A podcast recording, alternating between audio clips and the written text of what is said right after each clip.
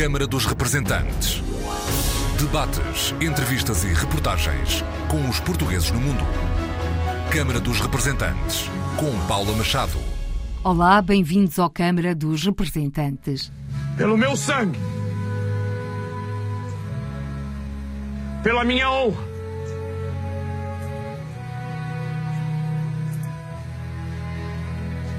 e pelo meu Deus.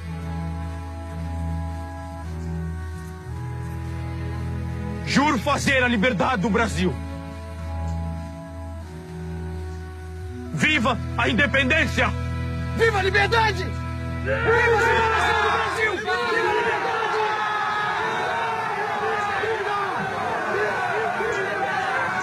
Viva a independência!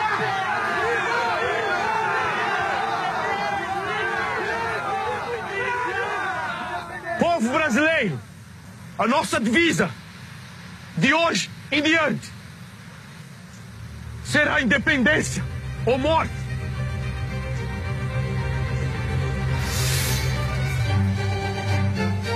Independência ou morte!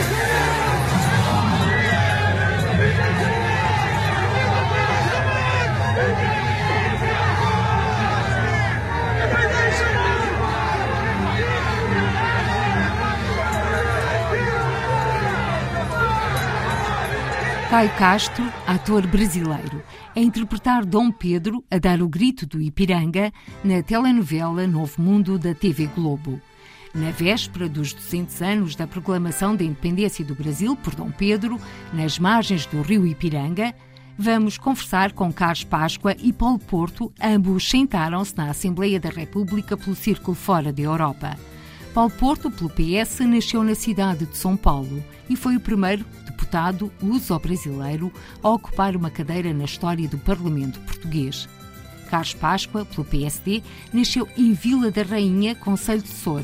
Aos 15 anos, foi viver para o Rio de Janeiro. Apresentações feitas, passemos à conversa com a independência do Brasil em pano de fundo. Vamos, entre outros assuntos, olhar a comunidade portuguesa em terras de Vera Cruz e a importância dos deputados eleitos pela imigração na Assembleia da República.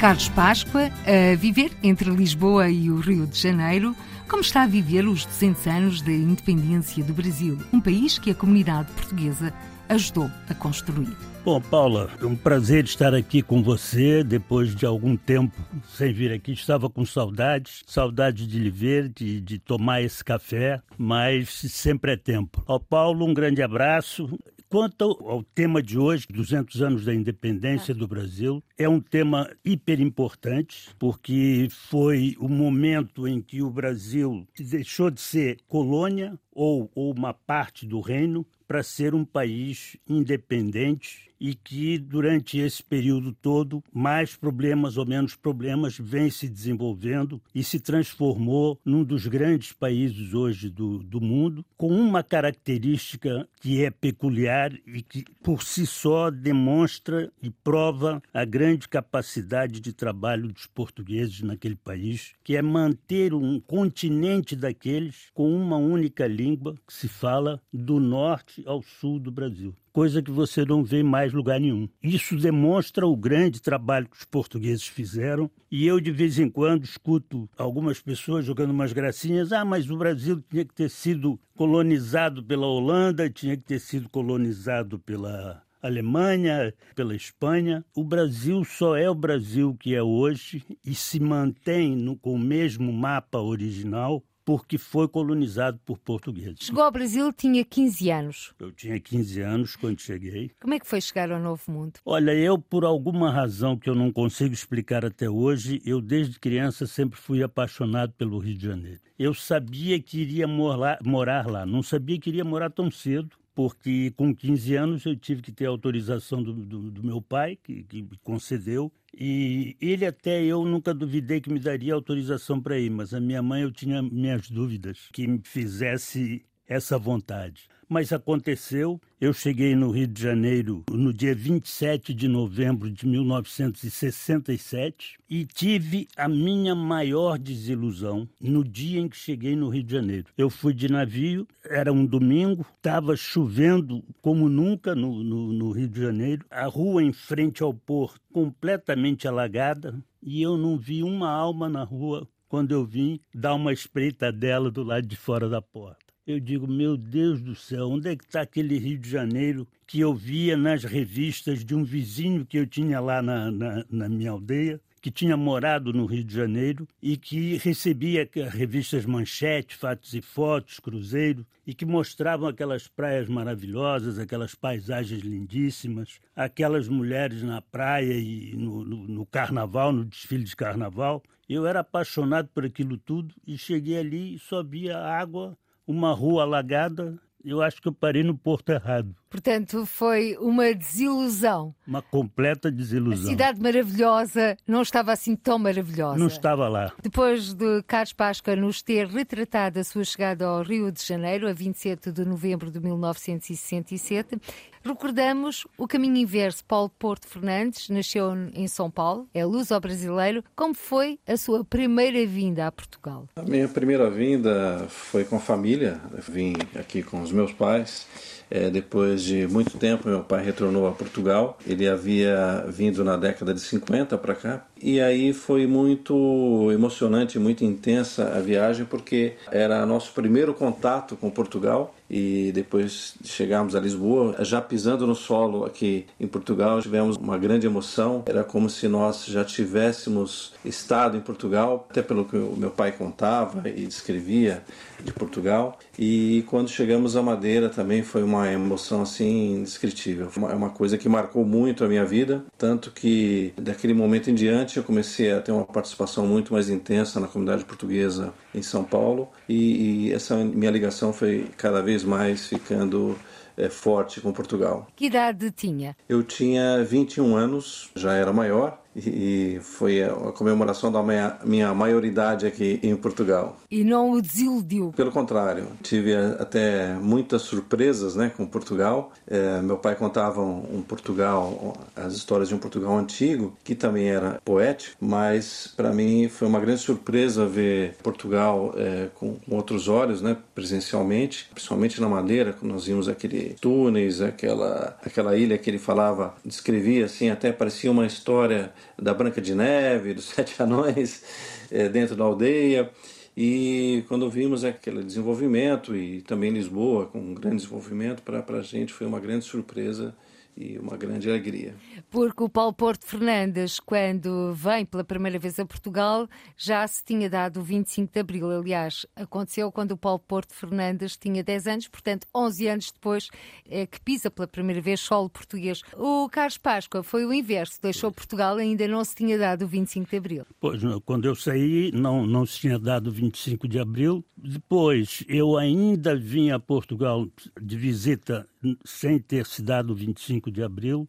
E quando eu vim a primeira vez após o 25 de abril, eu também fiquei muito triste, porque eu não entendia muito bem o que, que se passava. Eu via pessoas eufóricas e ao mesmo tempo via outras completamente assustadas e os hotéis que eu costumava ficar quando viajava aqui para Portugal, ocupados por pessoas vindo da, das Áfricas. Enfim, eu, eu falei, mas eu, eu, estou no Brasil, é um país meio desorganizado, como sempre foi. Quer dizer, não é desorganizado, é uma bagunça organizada. E cheguei aqui, eu falei, isso aqui é, não vai poder dar certo, vamos ter que acompanhar e tal. Fui embora, voltei, obviamente, para o Brasil, para o Rio de Janeiro, e lá continuei. Foram as duas decepções, uma quando eu cheguei no Rio e outra quando vim a Portugal após o 25 de abril. Mas depois isso tudo passou. E agora vamos com Paulo Porto Fernandes olhar a importância da comunidade portuguesa no Brasil. Como é que vê esta participação na construção deste país, que amanhã, 7 de setembro de 2022, comemora 200 anos de independência, ou 200 anos de independência proclamados por Dom Pedro nas margens do rio Ipiranga? A nossa comunidade portuguesa no Brasil ela teve uma, importância fundamental na construção do, do país, desde os seus primórdios lá do descobrimento e depois com as imigrações vindas de, de Portugal. E, e, essa comunidade acabou até se misturando no Brasil é, com a população e a comunidade portuguesa é, hoje é muito grande e muito coesa mas ao mesmo tempo, devido a esta grande integração e afinidade, portugueses acabam até se integrando totalmente a ponto de não mais sentir tanta necessidade de participar de nossas associações para se sentir integrado a essa sociedade brasileira. E isso, apesar de ser uma, uma vantagem, acaba por até enfraquecer, em certo ponto, o nosso movimento associativo no Brasil. Embora nós tenhamos entidades sólidas luso-brasileiras e portuguesas, e, e até as nossas misericórdias, as nossas beneficências portuguesas. Então, essa integração acabou tendo esse ponto de desvantagem de um lado e vantagem de outro. E, ao mesmo tempo, o brasileiro ele tem uma ideia do português como um povo trabalhador, um povo honesto e que fez parte e faz parte do povo brasileiro. Ao contrário de muitas outras nações, tem aquela ideia equivocada dos colonizadores, tem até uma certa aversão aos colonizadores. No Brasil, vejo de forma diferente que os brasileiros têm muito carinho e muita afinidade com os portugueses, muito até se sentem um pouquinho portugueses por conta dessa participação que teve Portugal na vida do Brasil. Um dos indicadores das boas relações, e neste caso luso-brasileiras, passa também pelo número de pedidos de nacionalidade. Pedidos esses que estão a crescer em relação ao Brasil. Há muitos brasileiros que estão a pedir a nacionalidade portuguesa.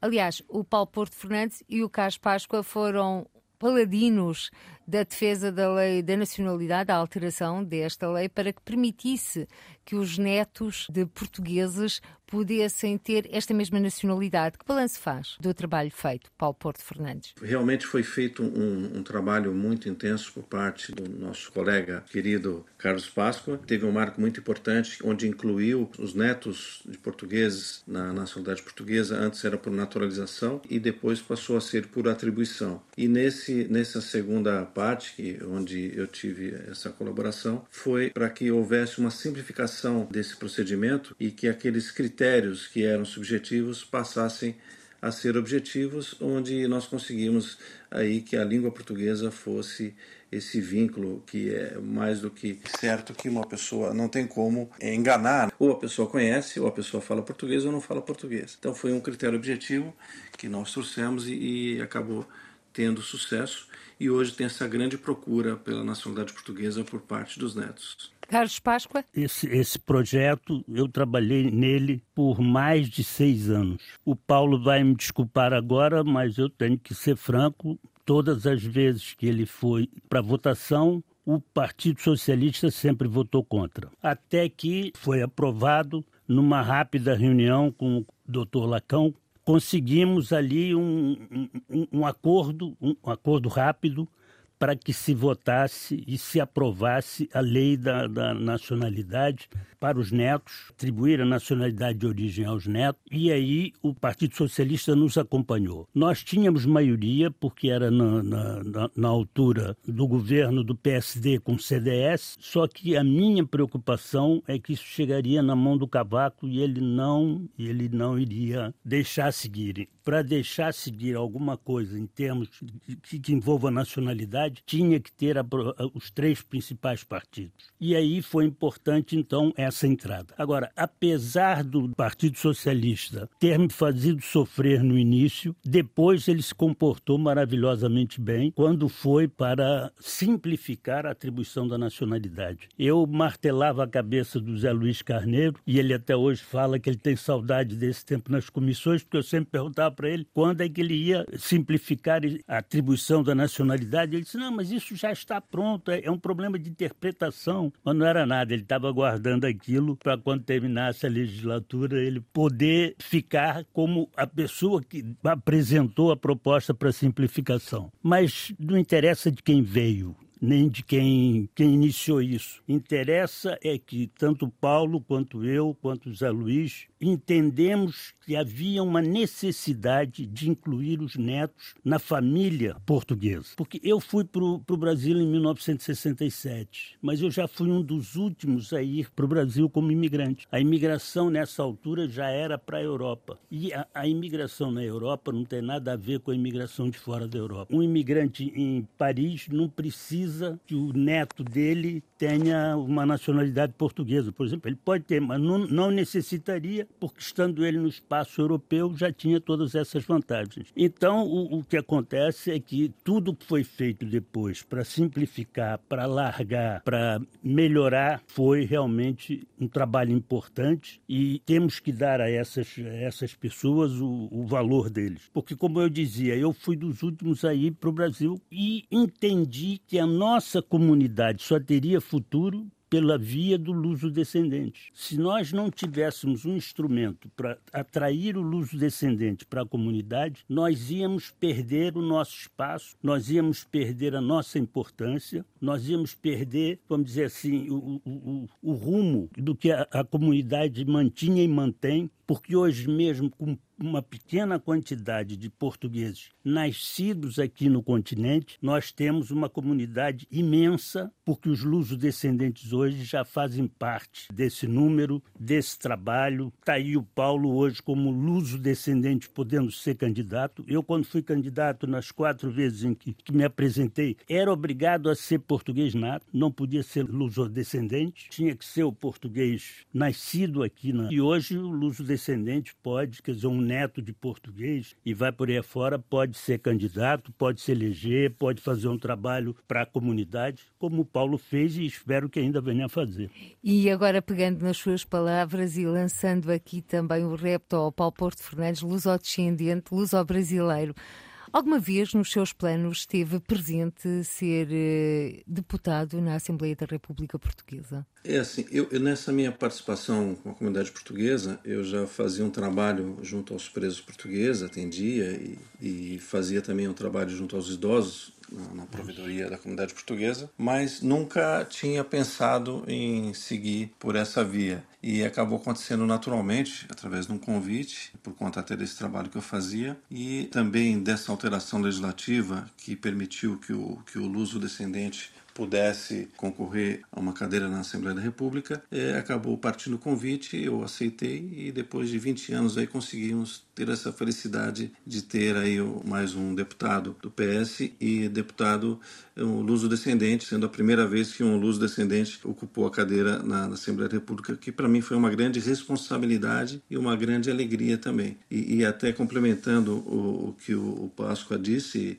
a dificuldade que ele teve, nós temos uma grande dificuldade, sendo do ciclo da imigração, de passar as necessidades que a, que a nossa imigração tem. Eu até entendo toda a dificuldade que ele teve e depois eu também tive, até com os pares dele, também na aprovação. Depois o, o PSD acabou também votando contra na, na, na, proposta de aperfeiçoamento, mas é lógico que no final foi aprovado, né? E, mas até eu, que me causou até estranheza, porque era uma ideia também que foi apresentada na legislatura anterior. Tudo estava caminhando para que fosse aprovado até por talvez até unanimidade, mas é, infelizmente o PSD acabou votando contra. É, o Páscoa sabe disso e depois é, nós tivemos a votação por maioria e tivemos essa felicidade de, de avançar nesse aperfeiçoamento. E, mas é, é, não é só por conta de um partido ou outro, é, nós, nós temos muitas dificuldades em passar para os nossos pares essa, essa vivência da imigração.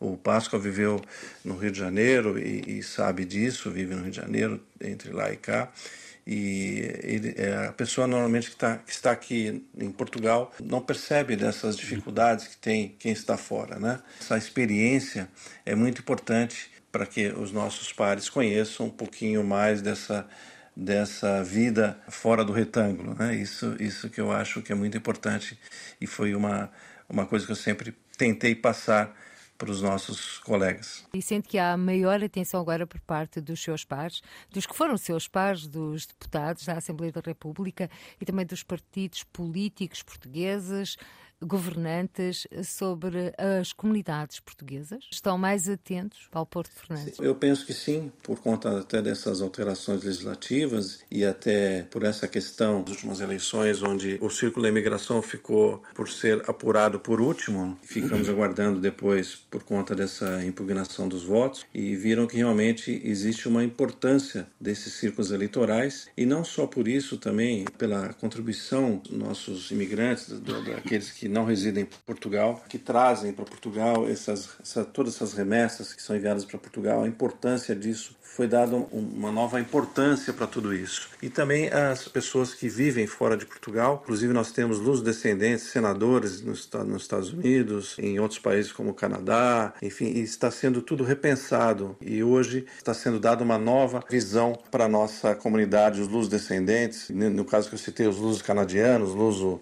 luso americanos, enfim, luso brasileiros. Eu acho que é, é um potencial que nós temos na nossa comunidade e não deve ser esquecido nem desprezado. O Paulo Porto Fernandes foi deputado uh, durante dois anos, o Carlos Páscoa durante 16 anos, quatro mandatos, o Paulo Porto Fernandes meio mandato. Não se cruzaram no Parlamento, estamos a falar de momentos diferentes na vida política portuguesa e também com repercussões, claro, quando se fala de Portugal, fala-se também dos portugueses no mundo.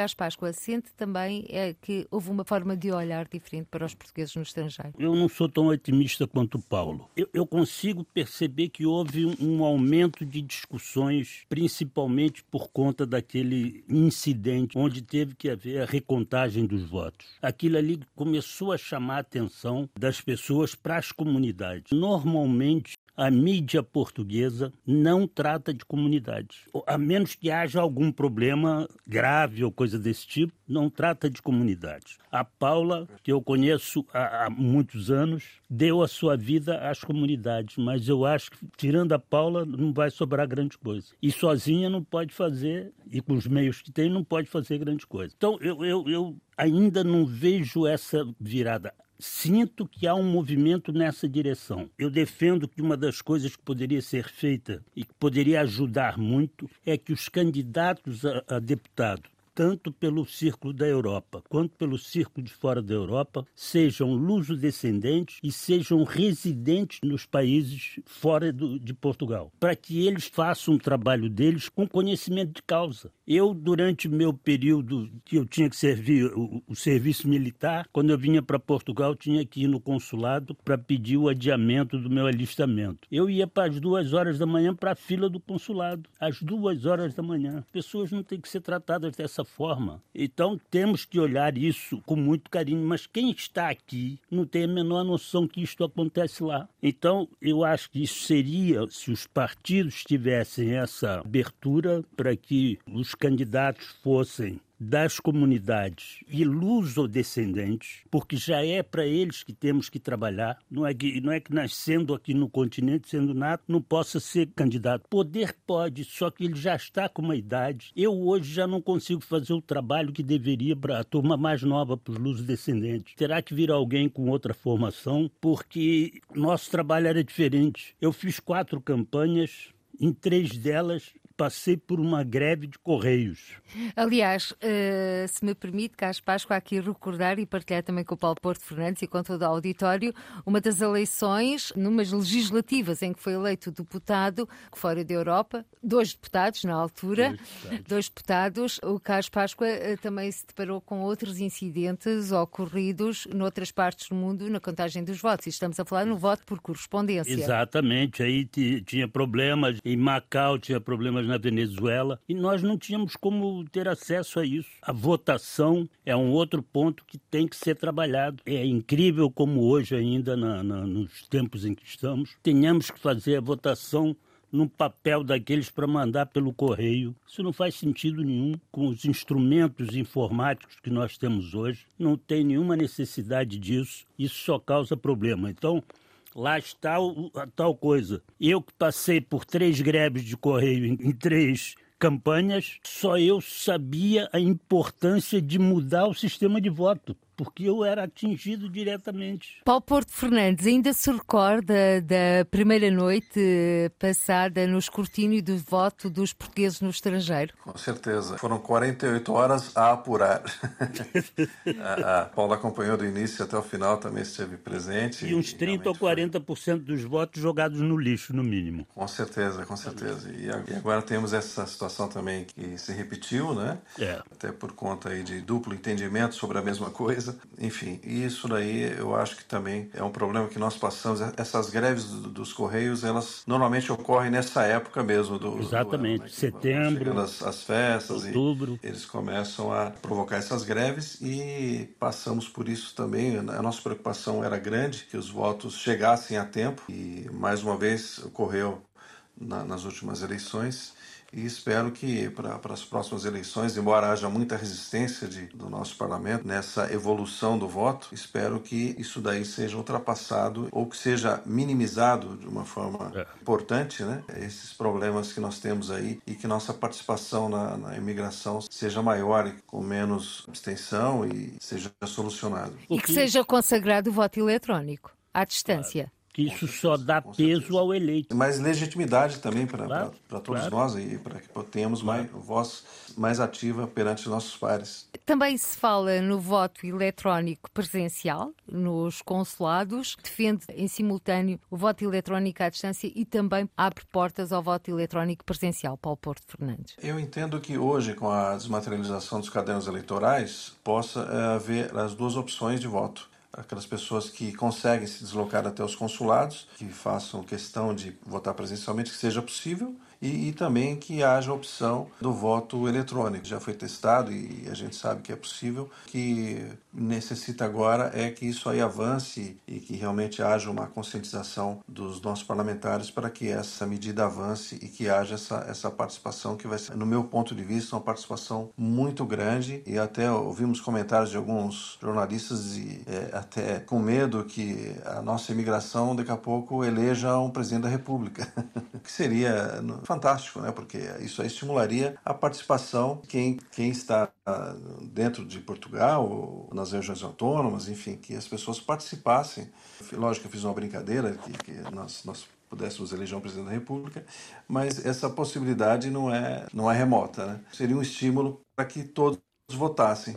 Carlos Páscoa? Bom, eu, eu acho que seria fantástico se as comunidades aí colocassem um presidente da República aqui em Portugal. Isso seria bonito de ver. Mas é óbvio que isso nunca vai acontecer, porque o nível de abstenção, mesmo com o voto eletrônico, vai ser sempre elevado. Nós nunca vamos ter uma quantidade de votos que possa chegar a sequer beliscar, a, mudar a, a, situação aqui da, de eleição do presidente em Portugal. Agora, veja, Paula, voltando ao, meu ponto de, de, de vista de que devemos trabalhar para convencer os partidos para que os candidatos sejam das comunidades e já agora luso-descendentes, porque se eles fossem de lá, jamais apresentariam uma proposta para que o voto eletrônico fosse feito presencial nos consulados. Quem está lá fora sabe que muitas vezes as pessoas teriam que andar mais de mil, mil e quinhentos quilômetros para votar. Então, obviamente, o voto eletrônico é para permitir que a pessoa vote de onde ela tiver interesse em votar. Chega num computador, aliás, não precisa nem o computador, baixa lá o app aqui no telemóvel e do telemóvel faz o seu voto e acabou o assunto e resolve o problema. Isto prova que é muito importante que as pessoas venham de lá para ter força na apresentação das, das suas propostas. Quanto à importância da comunidade portuguesa no Brasil, o Paulo falou muito bem, mas nós corremos um sério risco de perder várias das nossas associações. O Rio de Janeiro, por exemplo, tem uma composição de associações completamente diferente de São Paulo ou de, de, outros lugares do Brasil. No Rio de Janeiro, as associações, a sua maioria, são regionais. Então você tem a Casa do Minho, Casa de Viseu, Casa do Porto. Em São Paulo você tem a Casa de Portugal, tem lá também o Aroca, obviamente, tinha o Clube Português, mas não tem aquela quantidade enorme que o Rio de Janeiro tem. O Rio de Janeiro, no, no, um bairro, no bairro da Tijuca, tem seis casas regionais. E quando eles decidem fazer almoço todos no mesmo tempo, nenhum deles tem clientes. É dividido por tanta, tanto restaurante que não tem comunidade para isso tudo. Então, essas casas ou se atualizam ou criam programas para atrair exatamente os luso-descendentes ou terão problemas graves. São Paulo, por exemplo, a Casa de Portugal já é outra coisa, ela já se renovou, ela tem lá a tradição do almoço das quintas, mas tem outros eventos que não são ligados a uma região específica. A Casa de Viseu, no Rio de Janeiro, daqui a pouco tempo vai fechar, porque os vizienses que eu conheço, tá tudo de 80 para cima os de origem. E os filhos deles não vão lá, até porque tem problema de segurança, tem uma série de outros problemas. Então tem que se criar programas para que estas associações deem uma contribuição, agora não mais para ajudar aqueles que chegavam das aldeias lá daquelas regiões e que precisavam de apoio, não mais para isso, mas para levar a cultura ao luso-descendente e ao, ao, brasileiro, que não seja luso-descendente, mas que tenha interesse nas coisas de Portugal. Paulo Porto Fernandes? Eu concordo plenamente com Páscoa. Nós temos até algumas associações em São Paulo também passando dificuldades financeiras. Tivemos até uma casa centenária, que é o Clube Português de São Paulo, é que foi vendido, para nossa infelicidade, foi vendido. E no Rio, o Clube Ginástico, lá no centro da cidade, também. São sinais que temos que ficar atentos embora em São Paulo também tenhamos é, várias associações, não tantas como o Rio de Janeiro, até pelo, pelo espaço, né? O tamanho do Rio de Janeiro, o tamanho de São Paulo. Então, eh, São Paulo, é, proporcionalmente, tem, tem, menos associações do que o Rio de Janeiro, mas também temos muitas associações ativas. Casa de Portugal de São Paulo, que, como o Páscoa disse, passou por um processo de modernização e tem sido muito ativa. A Casa de Portugal de Campinas, a Casa da Ilha da Madeira de São Paulo também é muito ativa e outras associações. Centro Cultural em Santos. Centro Cultural de Santos tem feito um trabalho maravilhoso e até de restauro que foi feito. É realmente uma coisa incrível para preservar a nossa cultura para a nossa comunidade e também para, para todos os brasileiros, para que conheçam um pouco mais da cultura portuguesa. Paulo Porto Fernandes, permita-me que o interrompa, mas como referiu Santos, e o Carlos Páscoa também, recordo que a Escola Portuguesa de Santos, fundada por portugueses para apoiar os primeiros portugueses que chegaram a Santos, hoje já não funciona desta forma. Apoia, sim, crianças carenciadas, ao mesmo tempo que faz um festival na Baixa Santista para angariar algumas verbas para o seu funcionamento. Portanto, estamos a assistir aqui a uma transformação das associações fundadas por portugueses, agora ao serviço dos brasileiros e lusodescendentes. Paulo Porto Fernandes. Exatamente realmente faz um trabalho maravilhoso com as crianças da Baixada Santista, crianças carenciadas, e a, a direção ainda continua sendo pela nossa comunidade, com a participação muito intensa e muito ativa dos nossos patrícios de Santos e também com a, a maioria é, dos diretores da, das casas é, regionais ali de Santos participam dessa direção da escola portuguesa. E repito que é um trabalho incansável, maravilhoso que é feito ali com as crianças. Tem um, um detalhe importante por porque mesmo a escola portuguesa tendo deixado de ter aquele objetivo original e tendo agora uma outra missão, o interesse e a aproximação e a ajuda e a contribuição da comunidade portuguesa continua como era antes. Talvez até tenha melhorado. Eles estão ali agarrados, fazendo com que a escola portuguesa seja um marco de contribuição da comunidade portuguesa para a sociedade santista. E assim se retratam as relações luso-brasileiras 200 anos depois. Paulo Porto Fernandes, nos tempos em que foi deputado e também enquanto dirigente associativo na comunidade portuguesa, neste caso de São Paulo, porque estamos também a olhar mais o Brasil, quais eram os grandes problemas que lhe colocavam, quais eram as grandes reivindicações da comunidade é. portuguesa é... e luso-brasileira? A nossa comunidade ela é muito envelhecida, como até o Páscoa citou e nós tivemos muitos problemas nesse sentido de tentar atender os nossos idosos, não, não aqueles idosos que têm condições, enfim, esses é, participavam das nossas associações, os que não participavam tinham o apoio de suas famílias, mas aqueles que realmente não tinham por onde eh, correr, né? que não tinham as pessoas que pudessem socorrê-los. Nós fizemos um trabalho na provedoria uh, há um tempo, com participação de, de todos os diretores de forma muito intensa. Nós criamos ali o centro de apoio do lar da provedoria, onde eh, na ocasião nós, nós achávamos que não houvesse tantas pessoas carenciadas e só num apanhado que fizemos inicial nós detectamos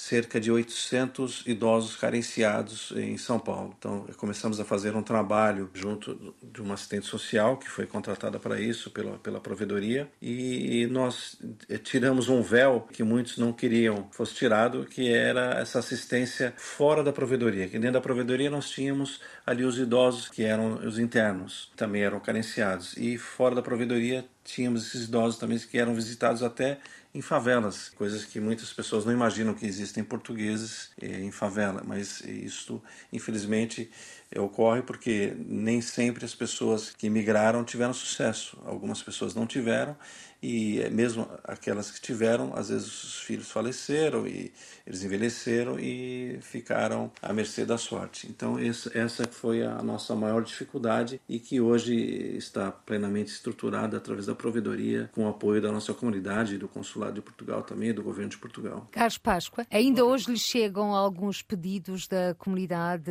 portuguesa dois anos depois de ter deixado a Assembleia uhum. da República? Olha, eu, eu costumo dizer que eu saí da Assembleia da República, mas as comunidades não saíram de mim. Eu não digo que a Assembleia não saiu de mim, porque a Assembleia saiu. Eu ainda gosto de ir lá, almoçar lá na, naquele restaurantezinho lá em cima. Tenho saudade daquilo mas as comunidades continuam dentro de mim. E eu sei da dificuldade do trabalho que foi feito em São Paulo, lá pela provedoria, em que o Paulo também participou, porque tem um grande detalhe: é que a maioria desses portugueses que estão em favelas e que estão em lugares de difícil acesso tem vergonha de se apresentar, porque na cabeça deles são os fracassados. Então nós temos muita dificuldade de identificá-los. Mas quando os identificamos, assim como em São Paulo tem a provedoria, nós temos no Rio de Janeiro a Dom Pedro V, que, que dá assistência, que faz, faz basicamente o mesmo trabalho. Mas a maior dificuldade ainda é conseguir chegar nesses portugueses que realmente têm necessidade, que eles, eles se escondem, eles, eles não querem. Aquele programa que tinha de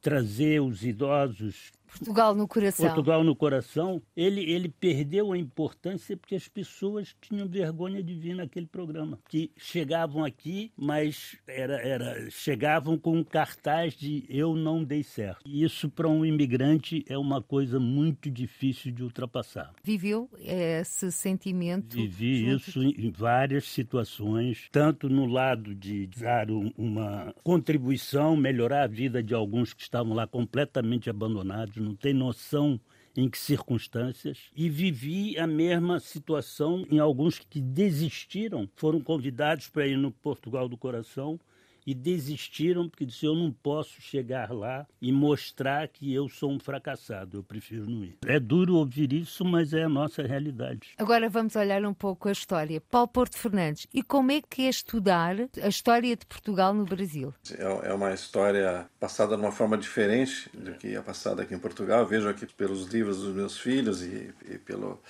a hora que eles estão estudando, eu fico, fico observando, é muito diferente aquela coisa né, do Brasil colônia, forma que era colocada colonização. Isso tudo repercute na, na sociedade brasileira e até os portugueses, num determinado momento, eram até olhados assim com desconfiança por conta dessa, dessa colonização, como eu disse, apesar da simpatia que os brasileiros têm pelos portugueses. Então muitos não conseguiam até é, ligar a figura do colonizador com o português que estava lá, que veio na, na, em uma das vagas da imigração. Então essa essa visão que a gente tinha da, da exploração que, que era feita e hoje é muito mais agravado com esses movimentos que tem é, anticolonialismo, enfim, e que querem apagar esse momento da história, mas eu acho que a história é feita para a gente aprender e para não repetir os erros, né? Ter como experiência os acertos e, e não repetir os erros.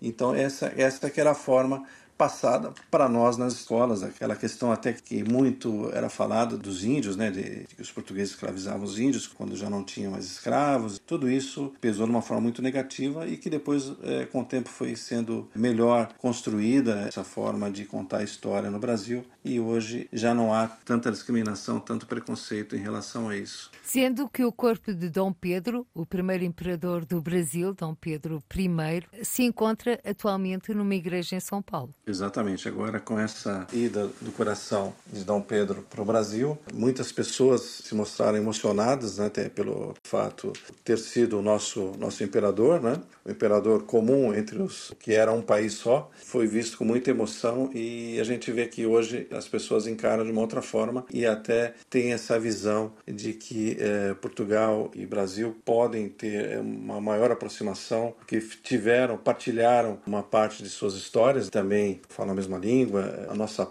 língua pátria, né? E eu acho que isso daí o povo brasileiro está vendo uma forma muito positiva e até por essa, essa onda também de imigração de brasileiros aqui para Portugal. As pessoas também têm uma outra visão. Eu lembro quando eu era pequeno, eu e meu irmão, nós na rua, no local onde nós morávamos é, tinha muitos italianos porque era do lado do Palestra Itália, que é o, é o estádio do Palmeiras. Então nós éramos conhecidos por ser os portugueses, os portugueses da rua. E nós andávamos com a camisa da portuguesa, então fazia uma brincadeira que nós éramos os únicos torcedores da portuguesa que tinha em São Paulo. Falaram, ah, são vocês dois torcedores? então a gente vê que hoje tem uma outra visão. Portugal é visto com outros olhos e agora com essas comemorações dos 200 anos, eu acho que isso aí tende a aproximar mais ainda os dois países. Carlos Páscoa? Eu concordo plenamente com o que o Paulo fala. Era um traço, a forma de contar a história de Portugal no Brasil era sempre pelo lado negativo, é de matar os índios, de assediar sexualmente as índias, de roubar os minerais, de roubar o ouro. E era muito comum até há pouco tempo ainda as pessoas falarem: ah, vocês só sabiam era roubar o nosso ouro, vão ter que devolvê-lo. Coitados, se eles vierem procurar ouro aqui em Portugal, já é só capaz de encontrar algum chapeado, porque de ouro mesmo não tem mais nada. Mas sempre se usava essa, esse lado negativo e era uma coisa ruim. Eu, eu, eu próprio me sentia mal. Eu, eu que terminei meu curso técnico lá no, no no Rio de Janeiro, fiz duas faculdades, fiz o meu curso de extensão também no Rio de Janeiro, e eu percebia que, à medida que eu tinha contato com pessoas de, do nível médio ou do nível acima da média, eles tinham uma admiração por Portugal enorme, porque a maioria já tinha estado em Portugal. Quando era contato com as camadas mais baixas, aí vinha essa história ou português, ou não sei o quê. E as anedotas, Carlos Páscoa? As anedotas não me chateavam muito, porque a gente contava aqui depois com o nome trocado. Então não, não, não tinha muito problema. Mas era, era um traço que era permanente ali. Depois da entrada de Portugal na, na comunidade econômica, isto começou a, a haver um, um outro cuidado com isso. E depois que começou a vaga de imigração do Brasil para Portugal, aí as coisas começaram realmente a, a mudar de, de, rumo, porque os comentários das pessoas que, que vêm para cá e que depois retornam são extremamente positivos. Então, essa parte aí eu, eu acredito que no segmento tenderá a ser cada vez mais positiva. Queira Deus que se esqueça realmente aquela maneira, aquela maneira estranha de tratar os portugueses que não era realmente não lhe era devido, porque era gente que ia para lá éramos gente que íamos para lá para trabalhar e para conseguir o que nós não conseguimos aqui. Carlos Páscoa, Paulo Porto Fernandes, estamos a caminhar a passos largos para o final deste Câmara dos Representantes, mas antes das despedidas, a pergunta para ambos. E começo por si, Carlos Páscoa, qual foi a importância para a comunidade portuguesa no Brasil de ser eleito deputado, neste caso pelo Partido Social Democrata? Olha, eu acho que foi muito importante porque normalmente os deputados da imigração, assim como os secretários de Estado, eram deputados de origem aqui do continente, que iam lá numa de visitar uma ou outra associação e nada mais do que isso era feito. Não tinham nenhuma intervenção no parlamento a nível de melhorar a situação de atendimento, de relação dos portugueses com o seu país não havia nenhuma, nenhuma, nenhuma interação entre o trabalho de um deputado da imigração com as comunidades. Eu, quando fui eleito, já tinha trabalhado inclusive na campanha do Eduardo Moreira, que fez um mandato anterior aos meus, um mandato de dois anos, E ali ele começou a se mexer já em algumas coisas. E eu, todo o trabalho que eu tentei fazer na Assembleia da República foi sempre colher nas comunidades material para trabalhar e apresentar propostas na Assembleia. Mas, como Paulo sabe, isso é extremamente difícil, porque nós não podemos apresentar individualmente propostas. Tem que ser através do grupo parlamentar. E a nossa primeira barreira é o nosso grupo parlamentar. Nós preparamos a proposta, quando vai para análise, vai logo para o fundo da gaveta. Você não imagina o que eu tive que fazer para conseguir aprovar a lei dos netos, a primeira. Eu levei o Luiz Montenegro, que era presidente do grupo parlamentar, eu levei-o ao Brasil para visitar São Paulo, Santos e Rio de Janeiro. Falei com ele que ele era uma pessoa que estava sempre nos telejornais, na televisão e que as pessoas gostavam dele, da presença dele e tal, até que eu o convenci a ir. Mas eu, na semana anterior, o que, que eu fiz? Eu telefonei para os portugueses de São Paulo, de Santos e do Rio de Janeiro para dizer: olha, quando formos jantar ou almoçar com Luiz Montenegro, vocês tratem de lhe cobrar a lei dos netos. E quando o Luiz começou a escutar aquilo, quando nós voltamos no avião, ele falou: disse, olha, segunda-feira, não te esqueças, vamos tratar daquele assunto dos netos. E foi assim que eu consegui tirar da gaveta do grupo parlamentar para dar andamento a isso. Porque é muito difícil esse trabalho dos parlamentares com o grupo parlamentar. E agora, Paulo Porto Fernandes, como foi para a comunidade portuguesa ver Paulo Porto Fernandes eleito na Assembleia da República, em Portugal, o primeiro lusodescendente? Para mim, como eu disse, foi, foi uma grande honra. Também a, a, a nossa comunidade, as pessoas vinham me cumprimentar, porque pela primeira vez uma pessoa nascida na comunidade estava no, no, no parlamento. Então realmente foi, foi uma grande emoção, uma, uma grande honra e também e me senti com uma grande responsabilidade de fazer a diferença e, e contribuir, ser a voz das, nossas, das nossas comunidades foi muito importante. E até o que o, o Pasco agora acabou de relatar é, realmente é verdade. Nós temos um trabalho inicial que é passar para o nosso grupo parlamentar que é, essa nossa iniciativa é importante e que deve avançar e essa nossa primeira batalha dentro de casa. Para mim também foi uma coisa muito difícil nessa, nessa alteração, porque a alteração dessa lei dos netos não havia a menção a, a esse artigo que trata dos netos. E, e, nós conseguimos incluir, porque ela tratava do, do jus solis, né? pessoas que, que nasceram em Portugal, para regularizar uma situação de, de várias e várias crianças que haviam nascido em Portugal, e nós conseguimos, dentro dessa alteração, incluir essa parte dos netos. Mas foi realmente uma grande briga iniciada dentro do partido. Tinha que convencer e muitos falavam: não, mas isso aí vai, vai abrir muito para os netos, quantos milhões de netos nós temos? Eu falei: poxa, mas são pessoas que têm origem portuguesa, são netos de portugueses. Imagina se você vai viver em Angola, você tem um filho e você falece, né? E seu filho tem um filho, seu neto, seu neto não consegue ser português. Dessa forma, só vai conseguir se demonstrar que ele tem algum vínculo com a comunidade portuguesa. E foi aí, através dessa conversa, dessa sensibilização, como o Carlos Páscoa mencionou também, da sensibilização que ele fez junto aos seus pares, é que foi possível. Então, essa é que é a importância de você ter uma pessoa vinda do seio da comunidade e, e trazer esses anseios da nossa comunidade para dentro do parlamento. Então isso foi de extrema importância, não só essa iniciativa, como outras também da inclusão do, do conceito de luz descendente para ingresso no ensino público, que antes só eram filhos de imigrantes, e a gente conseguiu incluir o conceito de luz descendentes, finalmente. Isso é fruto é, dessa vivência que nós temos da nossa comunidade, perceber essas necessidades assim como, como o Páscoa mencionou, dessa vivência e da necessidade de ser realmente uma pessoa que tem experiência, que tenha vivenciado é essa, essa necessidade. Quero só deixar um registro para amanhã, que é dia 7 de setembro, que é o seguinte. Se é para o bem-estar de todos e felicidade geral da nação, estou pronto. Eu fico. Dom Pedro I. Isso mesmo. o grito do Ipiranga. Carlos Páscoa, ex-deputado do PSD, agora a viver entre o Rio de Janeiro e Lisboa. E Paulo Porto, ex-deputado do PS, também a viver entre o Porto e São Paulo, os convidados desta edição do Câmara dos Representantes. Obrigada a ambos por terem aceito o nosso convite. Por hoje ficamos por aqui. Até ao próximo encontro. Seja feliz. Câmara dos Representantes Debates, entrevistas e reportagens com os portugueses no mundo.